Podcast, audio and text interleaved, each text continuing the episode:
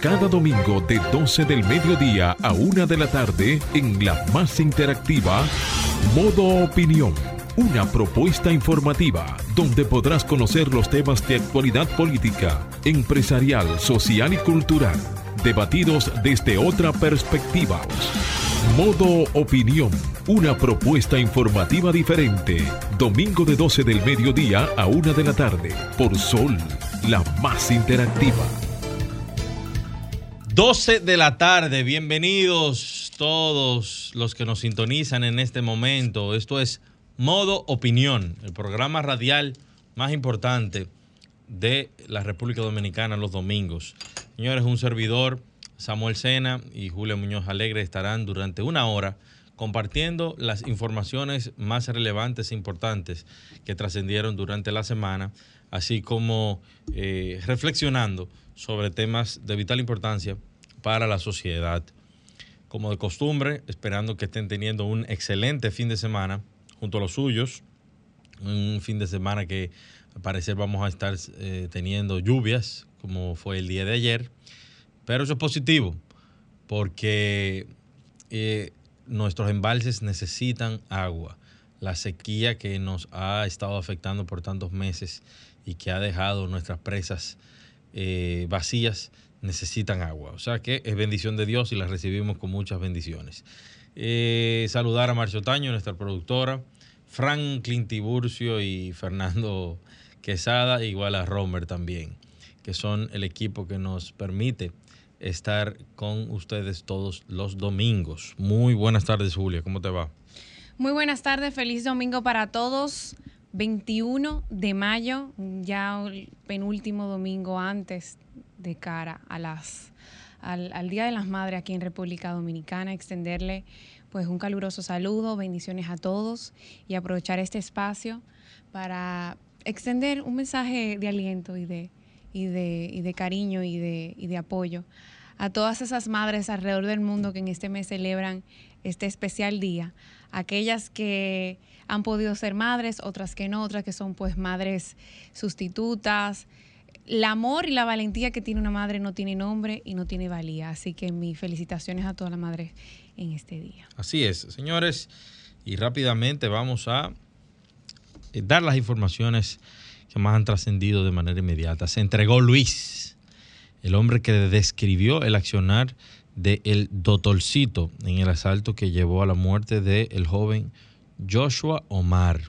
Y así es, señores, se entregó a la Policía Nacional Luis Alberto Brito Troncoso, el hombre que reveló y que puso como, o describió como santero a la persona que indicaba eh, quienes eran las víctimas en la banda delictiva de Wesley Vincent Carmona, alias el Doctorcito, a raíz del caso que los involucra por la muerte de Joshua Omar Fernández.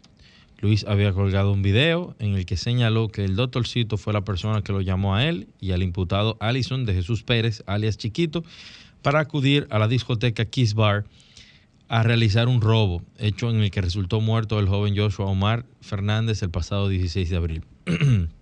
y en, este mismo contexto, la madre eh, de alias Doctorcito, Rosy Candelario, eh, involucrado alegadamente en la muerte de este estudiante, eh, mostró su descontento ante las críticas que ha recibido su hijo por el hecho.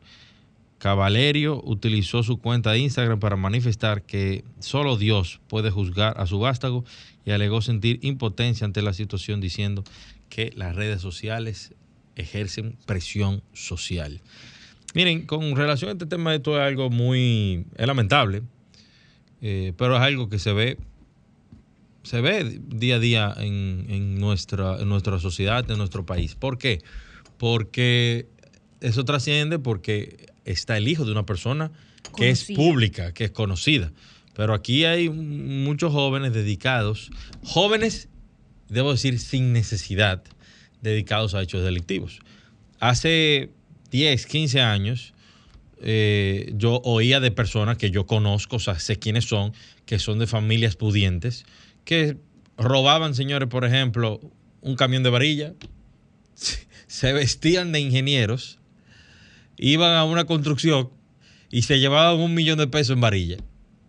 gente con dinero, señores, gente sin necesidad, pero ahí está, eh, lamentable la muerte de este, de este joven, toda muerte es lamentable y si es de un joven mucho más porque tenía toda una vida por delante y, bueno, ya estronchada.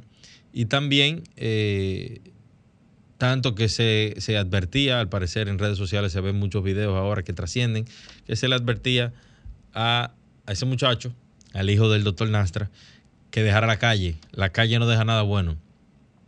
En la calle no hay nada que buscar. Señores, en otro orden, una vaguada seguirá generando aguaceros. 28 provincias en alerta. Este domingo la vaguada seguirá generando condiciones de inestabilidad, la misma eh, en complemento con la humedad que seguirá aportando el viento cálido del sureste y también provocará incrementos en la nubosidad, en la nubosidad acompañados de aguaceros moderados a fuertes en ocasiones con tormentas eléctricas y ráfagas de viento sobre varias provincias de las regiones noroeste, sureste, incluyendo el Gran Santo Domingo y el sureste del país, de acuerdo con el informe más reciente de la Oficina Nacional de Meteorología. Según la ONAMET, después del mediodía dichos aguaceros serán más, más frecuentes e intensos, extendiéndose de forma gradual hacia otras localidades ubicadas en las regiones noroeste, norte de la cordillera central y la zona fronteriza. Y esto es un anuncio a todos los españoles residentes en República Dominicana, que es muy importante esta noticia. Atención a todos los españoles en República Dominicana. Se recuerda que los que viven aquí en este país y quieren ejercer su derecho al voto en las elecciones autonómicas del próximo 28 de mayo, hayas o no hayas recibido la documentación electoral en tu domicilio, podrás votar en una urna a partir, bueno, fue inició ayer sábado 20 y es hasta el próximo jueves 25 de mayo.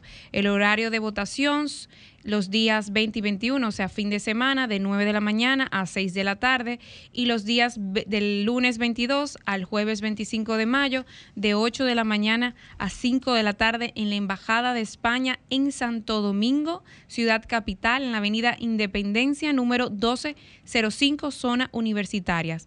También puedes enviar tu voto por correo a la Embajada hasta el día 23 de mayo, siempre que hayas recibido en tu domicilio la documentación para votar. Yo creo que es un, esa es la fiesta por la democracia de todos los países, así que es un llamado a todos los españoles que se encuentren en República Dominicana, pues a ejercer su derecho. Sí, es en otro orden, señores, el presidente de la Fuerza del Pueblo, Leonel Fernández, aseguró en Gaspar Hernández que los funcionarios del PRM no respetan al pueblo. Hay una falta de respeto por la gente, expresó. El líder político que ha asumido la defensa de la población ante las problemáticas que afectan la calidad de vida de los dominicanos y dominicanas dijo que como no respetan al pueblo, el pueblo se está yendo del PRM y viene entonces a la fuerza del pueblo donde sí respetamos al pueblo dominicano. Bueno, pero en otro orden y sigo con los temas internacionales, hoy está teniendo lugar las elecciones generales en Grecia cuna de la democracia. Son los sextos comicios desde el inicio de la terrible crisis económica que convirtió a ese país en sinónimo de mala administración. Se recuerda que durante nueve años, entre el 2008 y 2017, no tuvo crecimiento económico, sino más bien cayó alrededor de un 30%.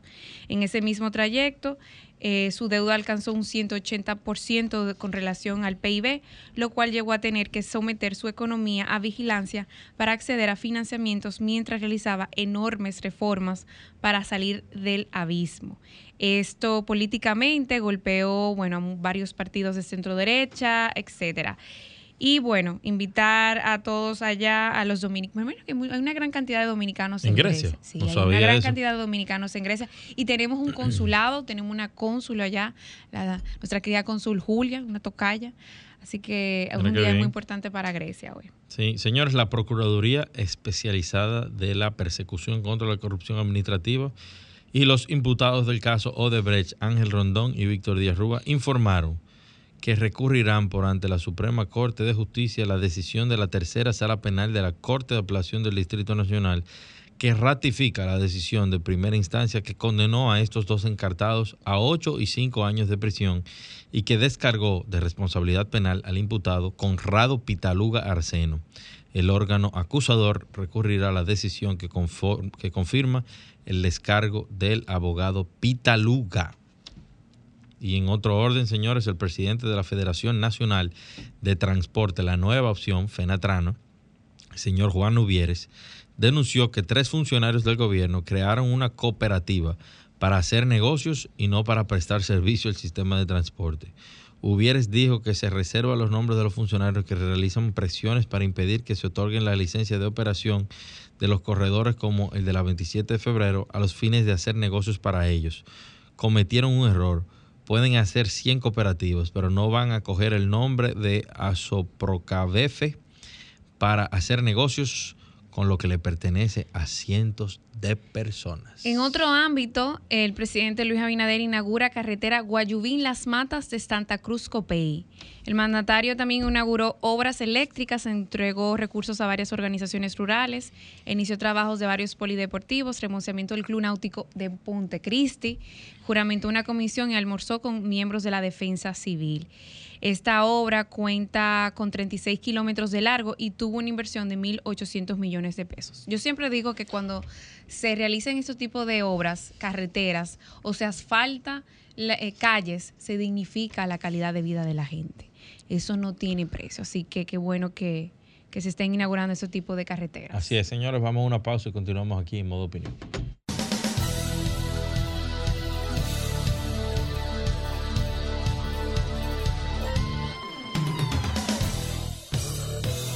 Ahora nos ponemos en modo opinión.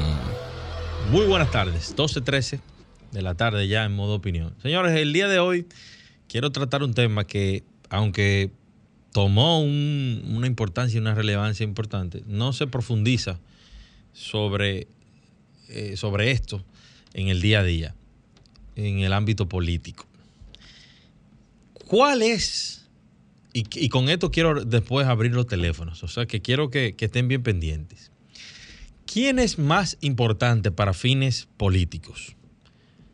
El político per se, el político que, sale a las calles a buscar los votos, el que se faja durante todo el periodo electoral y quizás antes de que se abra formalmente el plazo para trabajar todos los temas de políticos y de partido el, que, el que se traslada, el que hace su bandereo, el que participa en su caravana, el que convence a la gente, a los primos, a los familiares, a los vecinos, el que forma su comité de base, sus comités intermedios, eh, o los técnicos. Son estos que son personas que se han formado, están formadas en universidades y que, y que por su nivel técnico ocupan funciones públicas pero, pero eso no, no hacen más nada que eso. Eso reciben su salario por eh, organizarte las metas institucionales, metas presidenciales, los numerólogos, muchos de ellos. Y, realmente con, con lo que sucedió, con las declaraciones que dio el ministro de Medio Ambiente, con relación a una cantidad de personas que supuestamente son botellas, hablaba de 600 botellas de publicidad estatal y de eso se abrió una discusión, la famosa caja de Pandora, sobre quién es más importante y relevante en política. El que hace que tú te sientes en la silla para poder decidir o el que ya una vez llegaste es el que eh, trabaja las metas, los proyectos y demás. Porque tengo entendido, por ejemplo, que ahora mismo, bueno, y eso le pasa a muchos partidos en el gobierno, pero también le pasa al partido de gobierno actualmente. Muchas personas fuera del gobierno, todavía compañeros, pero ya vamos a un periodo preelectoral y entonces todos esos políticos se están acercando de nuevo a sus dirigentes de base, a sus dirigentes medios, y se encuentran con que no le, no le han dado trabajo a esos dirigentes, y esos dirigentes dicen, pero es que a mí no, nadie me ha dado nada. Yo me fajé para que el gobierno sea, eh, llegue al poder y yo no he recibido ni siquiera un empleo. Ah, no, lo que pasa es que el currículum, porque cuando usted me llama mi pase campaña, no me pide currículum. Ustedes me llaman y, y, yo estoy ahí, esa persona está ahí, esa persona, ese grupo de personas se faja para hacer que los presidentes, los alcaldes, los diputados, los regidores ganen las elecciones.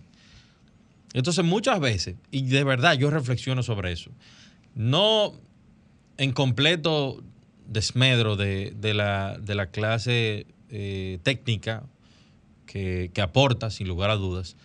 Pero al final, si yo fuese político y yo tuviese que poner en balanza a quién yo debo importantizar más, la realidad es que si fuese Samuel Sena, fuese a los políticos.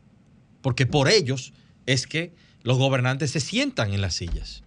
Mientras que estos numerólogos y, teóricos no hacen nada para que tú te sientes, para que un, gobernador, un diputado, un senador se siente en su silla. Y vemos cómo la sociedad cada vez más vive criticándolo. Y miren que yo no estoy de acuerdo con la botella. Todo el mundo, el que tenga un trabajo tiene que justificarlo, tiene que cumplir su horario y tiene que trabajar. Ahora, el problema es que le den la oportunidad de que trabaje. Porque al final esa gente no anda buscando votos porque, porque le sale naturalmente. No, evidentemente tienen algún vínculo, tienen algún deseo, tienen alguna relación primaria con, algún candidato y quieren que él llegue, pero quieren que llegue también con una necesidad personal. Así sea mejorar su calidad de vida a través de un trabajo, haciendo negocio o, de cualquier manera. Pero aquí se sataniza a esos eh, dirigentes de base que se fajan para buscar los votos y luego los trabajos se lo dan a fulanito de tal, un teórico, que lo que viven es teorizando. Muchos de ellos viven teorizando. Pero al final, ¿eh? Pero al final, lo que te buscan los votos para que tú te sientas a gobernar son ellos. Y, es una cosa increíble. Eso es como el hombre que era pobre y se casó con una mujer y luego que hizo dinero la vota. Eso es por lo de Seara Hatton. Eh, aparte de Seara Hatton, porque es una realidad. Entonces, eh, hay veces que uno no entiende la lógica que le aplican eh, los gobernantes. Y, vuelvo y repito, eso no solamente pasa en este gobierno, eso ha pasado en lo del PLD y en los anteriores. Tú te das cuenta. Y es verdad que se necesitan personas técnicas para que hagan el trabajo, pero eso está en la segunda planta. Los políticos toman decisiones políticas y los técnicos tienen que hacer el trabajo, pero hay que darle oportunidad, señores, a la gente de abajo. La movilidad social se tiene que dar de alguna manera y esa gente se están fajando. Y mira que yo no pertenezco a ningún partido político, pero realmente me puse a reflexionar eh, en la semana sobre, lo primero, unas declaraciones desacertadas, porque ahora, después de 10 meses, cuando en, principio, luego de la muerte de don Orlando, asume la vicepresidencia de la República, asume el mando del Ministerio de Medio Ambiente. Entonces ella tampoco se dio cuenta de que habían 600 botellas supuestamente. Y, realmente no quiero ahondar en algo que aparentemente es político, pero que quiso mancillar la figura de una persona tan querida por la sociedad como don Orlando, que tiene muchísimos más méritos para eh, haber ocupado cualquier posición pública que gente que vive teorizando y teorizando y teorizando un helicóptero allá y nunca ha bajado, nunca ha hecho nada concreto por este país. Y esa es la realidad. Nada concreto. Hablando de teoría, hablando de números, hablando de que, va, que, en el seis meses va a pasar tal cosa y, y, cuando ya pasan los otros seis meses, ¿por qué no pasó lo, lo que ellos dijeron? Lamentablemente eso. Entonces, al margen de, la discusión puntual o de la situación puntual que se dio, y vuelvo y lo digo, eso pasa en, la mayoría de los gobiernos. Y hasta que los dirigentes de base, que ¿sabe por qué hacen ese trabajo? Por la necesidad.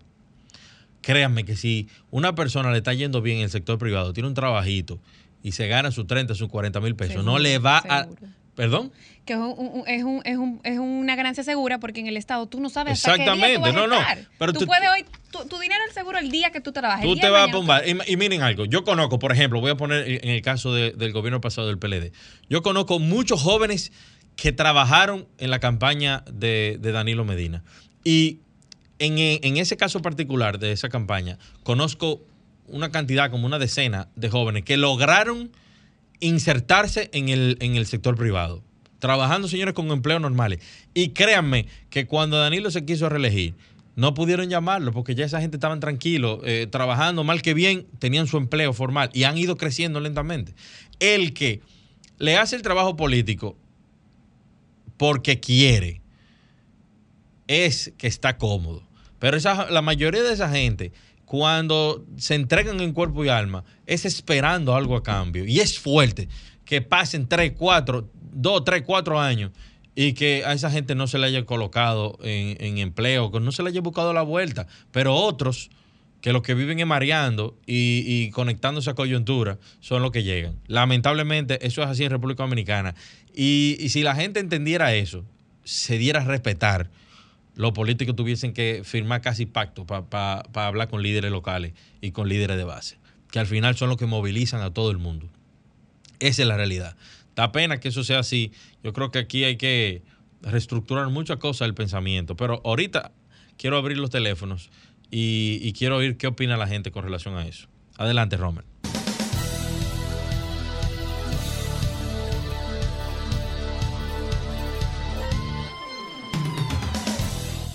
12.22 de la tarde, los comentarios de Julia Muñoz Alegre. Bueno, antes de pasar a mi comentario, yo quería aprovechar este espacio que nos escuchan muchos dominicanos y dominicanas. Y tomando un poco el hilo conductor de tu comentario, Samuel, yo me voy a tomar el atrevimiento también de compartir mi pensar, porque fue una semana muy dura para muchos y es muy difícil cuando en nombre de tu padre eh, se toma la ligereza de expresar opiniones por X o Y razón. Y de igual manera hubo muchas organizaciones que se expresaron en contra y otros a favor de, esa, vamos a decir, desacertada opinión y, y, del valor que tiene un ministro dentro de la administración pública, dentro de un Estado, cuando hace ese tipo de comentarios. Yo básicamente quería decir, Samuel, que a mí me pareció eh, muy fuera de, tiempo, muy fuera de, lugar. Eh, yo creo que al inicio de su gestión debió de llamar una auditoría. Hubo una comisión de traspaso que la lideró la vicepresidenta de este país, la cual admiro y reconozco, y de su equipo de trabajo, eh, doña Raquel, que es una de las funcionarias más transparentes, más democráticas y que trabaja en equipo y que entiendo y, lo creo así y eso se pudo eh, presentar, que no, no hubo mayores eh, situaciones negativas en ese traspaso de, administración. Es muy difícil. El Ministerio de Medio Ambiente es uno de los ministerios más grandes de este país. Eh, hay mucho, es una estructura muy amplia, pero yo entiendo y creo que una recomendación al ministro, eh, tener mucha prudencia y eso también que sirva de ejemplo para otros, que tengan mucha prudencia, porque el que opina pues eh, puede ser esclavo de sus palabras, por el que calla, otorga. Y que sirva también para otros ministros, otros directores, gerentes generales de otras instituciones. A cuidar mucho su palabra, pero señores también a cuidar mucho su accionar. Porque lo que no dicen con las palabras, lo dicen con las acciones. Y este es un año que pasa volando, es un año que tienen que trabajar por hacer la mejor gestión posible, no solamente por la confianza y por el valor que una nación, que un Estado, que un presidente, un líder le ha conferido, sino también por la real función que merece ese cargo que usted ha sido confiado. Recomendarle a muchos a tener también tener celos de sus acciones, porque lo personal se puede llevar a lo profesional y lo profesional puede llevarse a lo personal igual en el ámbito político. Entonces yo creo, yo siempre llamo a reflexionar, a pensar, a ver de qué manera esto se puede extrapolar a otros escenarios y servir, vamos a decir, de oportunidad de mejora. Porque cuando usted asume una gestión o un equipo de trabajo, usted tiene que tener mucho cuidado con lo que recibe, pero no solamente eso, con lo que trabaja y con lo que deja. Así que dicen que la persona vale más como tú te vayas de un lugar a que como tú llegas. Esperemos, ministro, que cuando usted salga, porque todo tiene un tiempo y es democracia, que cuando usted salga de ese ministerio pueda dar cátedra de igual manera como el pasado ministro y como toda la sociedad y todos nosotros como ciudadanos esperamos que nuestros funcionarios realicen y trabajen. Cambiando un poco de tema, quería también mencionar y valorar y reconocer por, por, ser mujer y porque para mí es muy importante, porque muchos de los derechos políticos y civiles que hoy República Dominicana ejercemos las mujeres y que ejercerán pues las generaciones futuros, fueron reconocidos en un momento muy, muy importante en nuestra democracia, en nuestra vida democrática. El Ministerio de la Mujer eh, y su ministra, que tengo que reconocer que aunque ha recibido grandes ataques, ha hecho una de las, no mejores, pero vamos a decir, unas ejemplares eh, gestiones a nivel, a nivel, a nivel. ¿Por qué tú me miras así? No me dañe mi comentario, Samuel. Yo estoy muy inspirada. No, porque él me mira con una cara. No, no. me dañaste. Déjame comenzar de nuevo. Señores, el pasado martes 16 de mayo se celebró por primera vez en República Dominicana, señores, y en el mundo.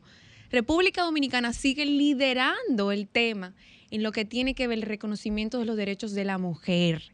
El pasado martes se celebró por primera vez a raíz de la promulgación del, decreto de ley 132-23, en el cual declara, gracias al presidente Luis Abinader, que declaró ese día como Día Nacional de las Sufragistas, un reconocimiento, un hito histórico, señores, en el cual por primera vez, no solamente aquí, sino a nivel internacional, se reconoce el derecho de las mujeres a votar. Y con eso viene una revolución social y política en República Dominicana.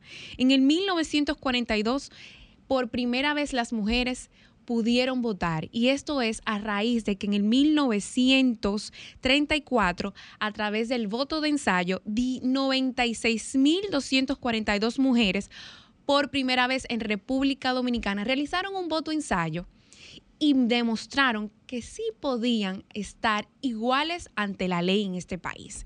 Esto fue un reconocimiento impresionante que le ha dado cabida a todo otro reconocimiento, a los derechos vitales innatos de todos los seres humanos que nosotros las mujeres también necesitábamos en ese momento. Y qué bueno que en ese momento un, un, club llamado Nosotras y un movimiento feminista, pues liderado por Abigail Mejía, pues ayudó a que en ese 16 de mayo del 34 se hiciera un voto ensayo que dio cabida a que en el 42 muchas mujeres pudieran votar por primera vez.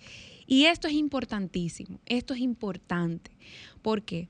Porque nosotros como, como país demócrata, como país eh, que cree en el reconocimiento de la ley del derecho, entiende que no solamente se reconoció un simple derecho, un simple ejercicio, sino que con esto habría un futuro de color, un, futuro abierto, un, futuro inclusivo, transparente, para que muchas luchas, manifestaciones, protestas despertaran la conciencia y dieran a conocer la necesidad y la importancia de ser reconocidas iguales ante la ley. El derecho al sufragio significó algo más que elegir y ser elegidas produjo una revolución, como dije al principio, cultural, política, social, que marcó las pautas para el acceso amplio de las mujeres a la educación, al trabajo y para su participación en la construcción de un Estado democrático, eficaz y propulsor de políticas inclusivas e igualitarias.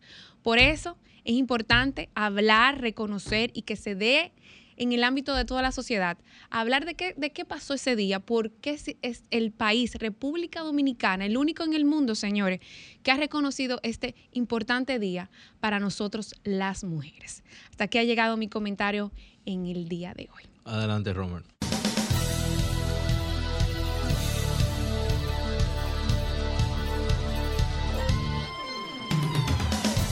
A simple vista verás solo una carretera pero si observas bien, verás comunidades que se conectan, personas que acortan distancias, servicios que ahora llegan, nuevas oportunidades para estudiar y el desarrollo de la economía, pero especialmente el bienestar de todos a los que beneficia, brindándoles más posibilidades. Besie, tu bienestar nos hace crecer.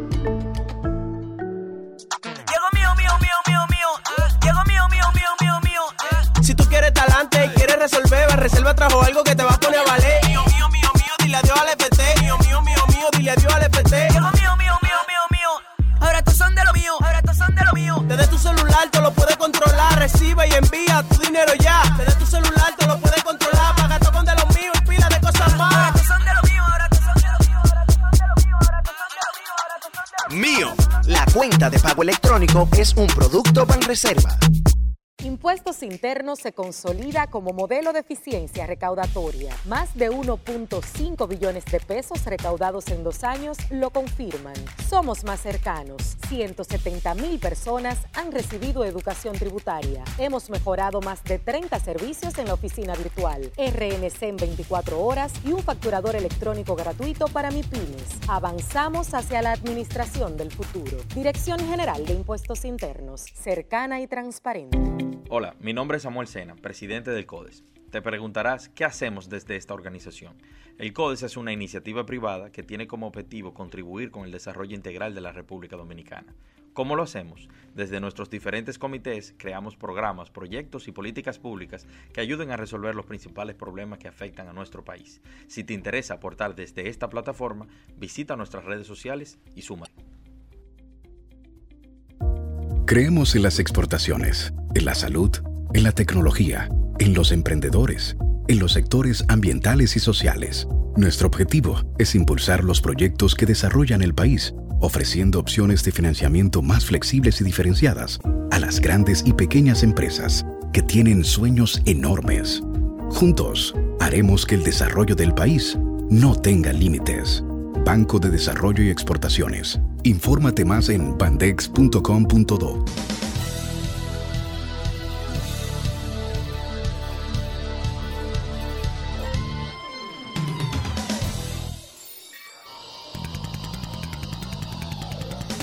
Modo Opinión presenta la entrevista.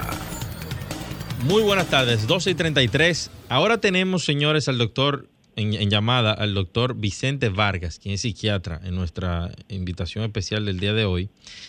Eh, muy buenas tardes, doctor. ¿Cómo le va? Sí, buenas tardes. ¿Cómo están?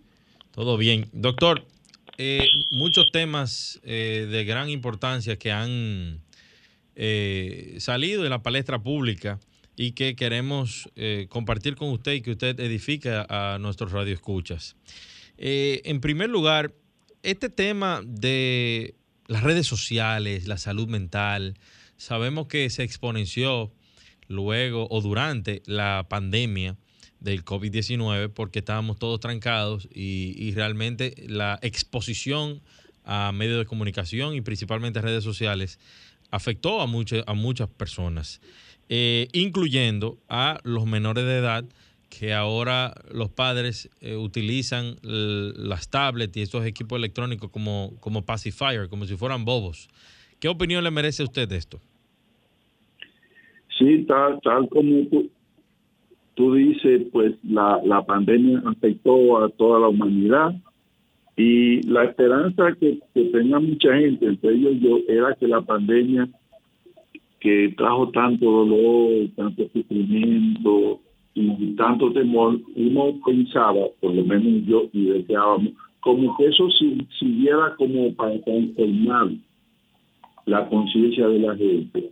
Pero para sorpresa no agradable, uno ya ha visto que después de la pandemia ha aumentado la violencia, la delincuencia, la adicción al alcohol y a sustancias, porque realmente eso es lo que estamos viendo que acontece todos los días eh, crímenes eh, eh, de parejas hacia sus parejas, aumentó la violencia intrafamiliar y uno ha visto la muerte de, niños en sucesos que realmente uno se queda estupefacto y dice, señores, ¿qué nos está pasando?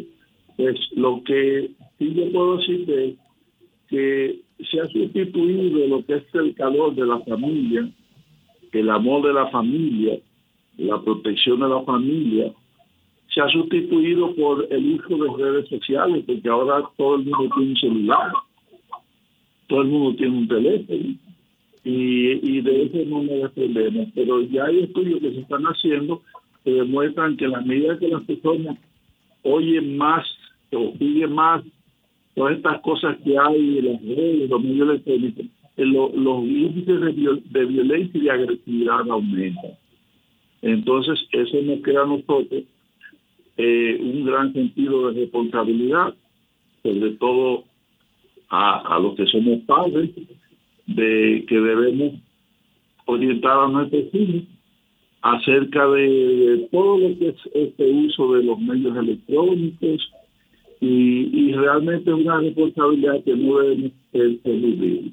Eso es para decir un comentario así muy general, pero queríamos analizar eso desde, muchas aristas, sí, pero el tiempo no nos da para hacer un análisis tan efectivo. Así es. Eh, mire, doctor, así como usted habla de que hay un aumento, eh, o se ha visto un aumento significativo en el tema de la violencia intrafamiliar, la República Dominicana ya podemos hablar, yo creo que de, de un flagelo nacional que es la violencia que ejercen muchos hombres contra las mujeres. Porque yo, yo, yo, trato de no llamarle violencia de género porque la violencia es violencia, no importa a quién se le haga.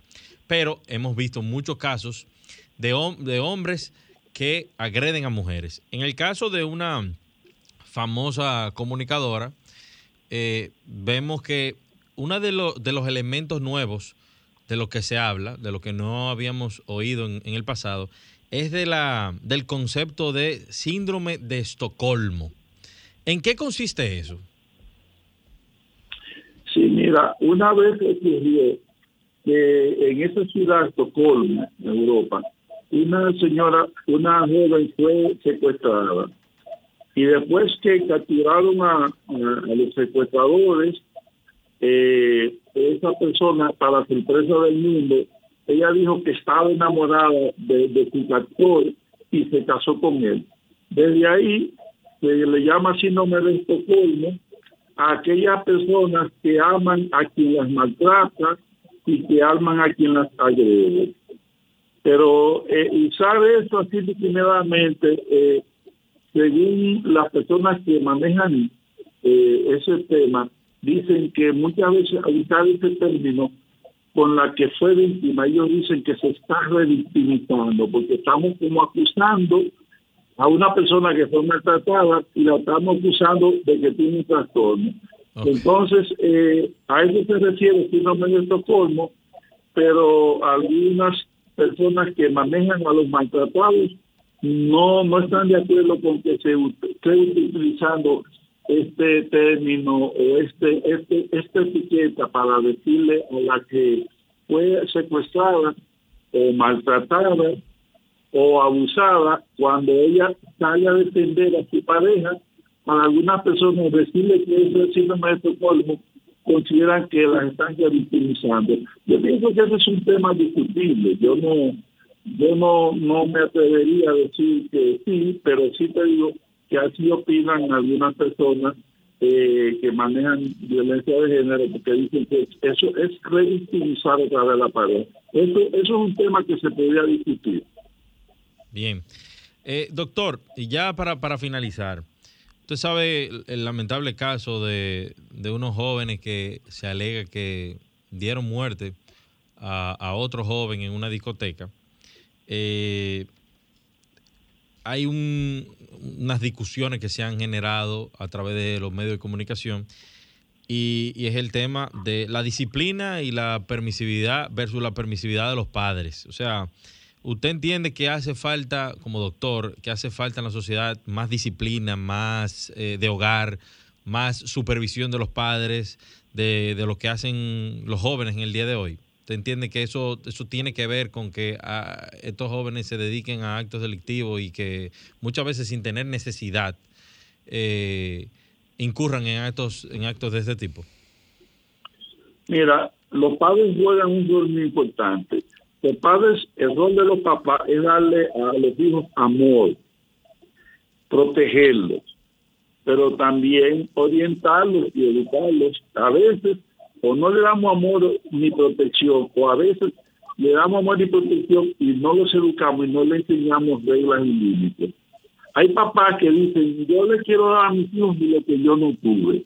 Y entonces le dan todo a los hijos pero no le enseñan ni reglas ni normas ni límites. Yo pienso que hace falta más presencia de los padres en la vida de los niños y de los jóvenes.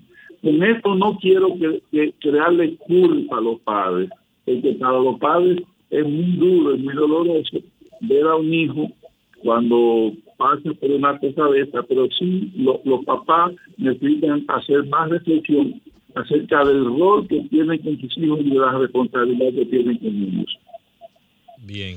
Doctor, yo quiero hacerle una pregunta. Julio Muñoz Alegre de, este lado. Ya esto no solamente hablar del, del problema, de lo que ha sucedido, sino qué puede hacer la mujer para detectar esos red flags, como le llaman, esas banderas rojas de comportamiento, de actitudes que se dan cuando uno conoce a una persona o con el noviazgo, cuando uno la está tratando. Porque muchas veces hay muchos síntomas que uno puede darse cuenta de que, mira, esta persona es violenta, esta persona puede llegar a agredirme, esta persona puede llegar a sobresal, eh, sobrepasar los, ciertos límites del respeto, porque hoy en día uno a veces se confunde, yo soy mujer, yo me confundo a diario, y uno a veces interpreta comportamientos que no son sanos como sanos. Sí, eh, es como tú dices, mira, todo tiene que ver con la, formación y la educación que esa mujer recibió en su niñez. Si esa mujer en su niñez recibió amor y buen trato y dio a su vez a sus padres amándose y tratándose bien, ya ella sabe a la persona con la que se va a conectar amorosamente. Y si se conecta de que ese hombre lo está maltratando, la mujer dice, ay, no, no, no, no, no, eso no es amor. Pero cuando la mujer confunde maltrato, abuso y desconsideración con amor, yo pienso que esa mujer debe realizarse ella y ver qué niño estuvo y para mí debería buscar terapia, leer libros y hacer cursos. Porque por ahí hay muchos tipos maltratadores, abusadores y violentos y da pena que muchas mujeres dicen sentirse enamoradas por ese hombre y piensan que ese hombre, después de se casen o después de se unan, ella piensa que él va a cambiar. Esto nunca ha pasado. Lo que tú ves en el, noviazgo va a ser diez veces peor después que estén unidos y casados. Nadie, se, nadie es mejor después que se casa. La gente después que se casa es peor. Pero muchas mujeres dicen, no, porque él fue así con otra gente, pero él necesita amor, después de nunca se va a cambiar, va a cambiar, pero, pero va a empeorar, no va a ser mejor. Eh, doctor, antes de cerrar, yo quiero hacerle la última pregunta. ¿Qué es eso del, del, del hombre narcisista? Que últimamente yo lo he visto mucho en las redes sociales. ¿Qué significa eso? Yo creo, eh, ¿Qué tiene que ver eso con el hombre narcisista? Sí, Narciso es un personaje de la mitología griega que Freud habló de él y decía que es la persona que está enamorada de sí misma. Y entonces hay hombres, pero también hay mujeres, no solamente son hombres, hay hombres que ellos están tan enamorados de sí mismos ellos y esas personas son muy susceptibles a que los critiquen, a que les exijan. Ellos ellos se sienten merecedores de todo y entonces ellos van a una relación para que la mujer los adore, los venere y los admire, pero ellos no le dan ese trato a ella. Sino ellos entienden que por ser hombre, esa mujer debe tratarlos hacia ella. Ay, doctor. Eso es, un trastorno de la personalidad y las mujeres cuando tienen una relación con una necesita, es una relación para no seguir ahí. ¿Para no seguir ahí? No, para no seguir ahí. Es una relación para eh, buscar ayuda y ver cómo tú sales de ahí. Bien, doctor, muchísimas gracias por su tiempo, por su, su experiencia eh, y por sus consejos. Eh, que tenga excelente fin de semana. Vamos a una Muchísimas pausa. Gracias. seguimos aquí en modo opinión. Gracias a ustedes por la invitación.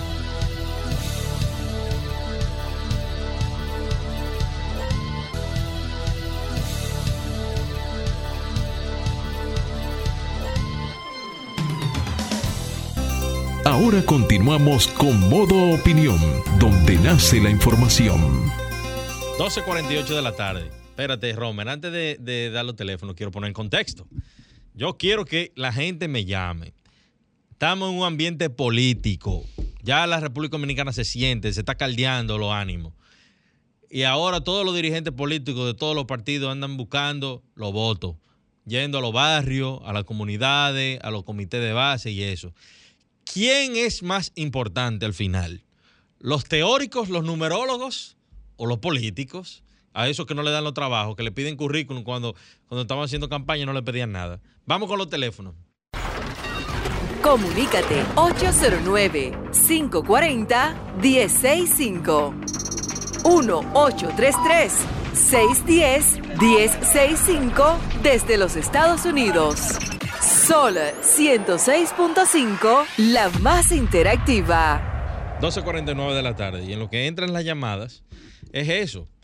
Porque yo, yo no, voy a mencionar nombres en esta cabina, pero, pero aquí nombran gente. Todos estos partidos hacen así, pa, ya ganan y vamos a nombrar fulanito trucupé. Pero señor, y los que se fajaron, los que están fajados buscando votos día a día, granjeándose todo ese esfuerzo y no y no, no, lo, no lo contratan. Julio, por ejemplo, ¿tú conoces comité de base? Claro. Claro. ¿Cuál es tu comité de base tú cuando Mira, entraste a tu eh, partido?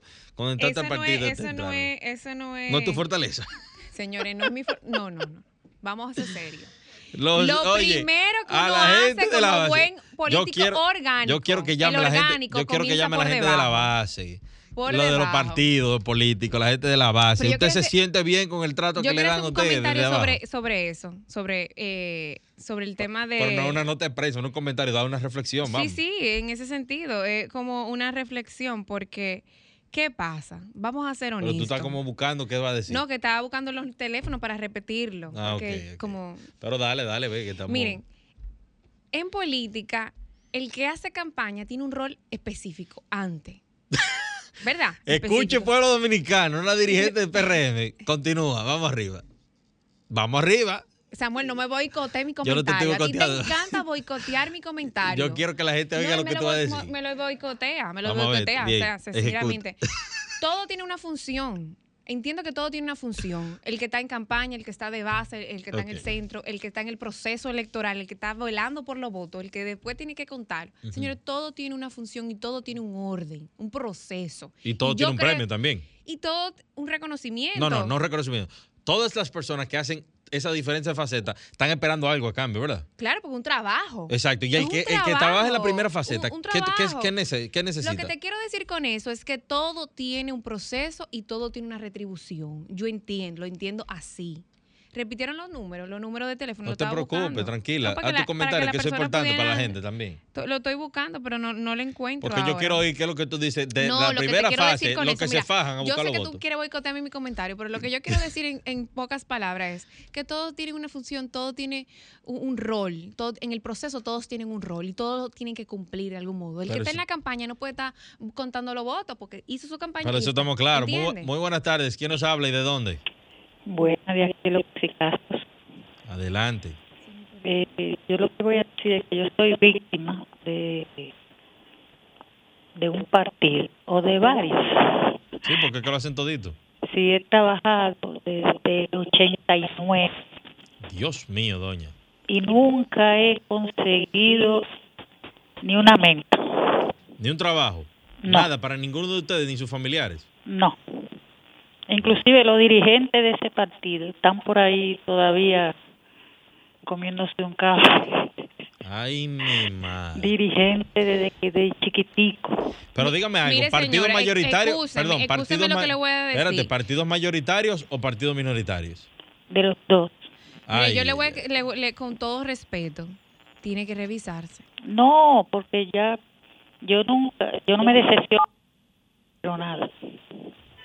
Que revisarse. Bueno, muchas gracias por su llamada. Lamentable esa situación porque desde el 89 le están vendiendo sueños a esta eh, no, yo no creo que le política. está vendiendo sueños porque yo no creo que ella sea tan... Tienen que venderte sueños No, porque no, si en el no, 89 no tú iniciaste y has continuado porque alguien viene, como todos los años electorales, y te dice, hermano, ahora sí, ahora sí vamos, cuando yo llegue, Bueno, hay que vamos ver si a estar". ella vendió el entonces, voto. Entonces, según como dice Julia, esa señora juega un rol en la fase primaria. Pero en la fase Pero, primaria, perdón, Mira, en la frase... Samuel, no me boicote mi mensaje. pero es que yo estoy boicoteando tu mensaje, tú lo dijiste claro. Entonces, 809-540-165. 809-540-165. Ok, entonces esas personas que juegan ese rol en la fase primaria, que son los que hacen que el presidente se siente en el Palacio Nacional, de que los senadores y diputados lleguen a su curul en el Congreso Nacional, de que los regidores y los alcaldes y las alcaldesas tengan su posición en, en los gobiernos municipales, señores, deben ser tratados con mayor respeto, con mayor dignidad. Muy buenas tardes. ¿Quién nos habla y de dónde? Vuelve y llame, por favor. Su- 809-540-15. es importante que le- se le dé valor a estas personas. Estas personas, señores, son los que se... Muy buenas tardes. ¿Quién nos habla y de dónde? Sí, aló, buena, le habla de Jaina, le habla Fernando Ramírez. Adelante, Fernando. Es que los políticos, yo no sé cómo que son. Mire, yo hice campaña por el Partido Revolucionario Moderno. A mí me dieron el padrón en la noche, en rojo, en una cuanta mesa que íbamos a perder. Y yo me fajé, me fajé, y después a mí no me han tomado en cuenta, ni me van a tomar, porque ya miren, miren el tiempo que están.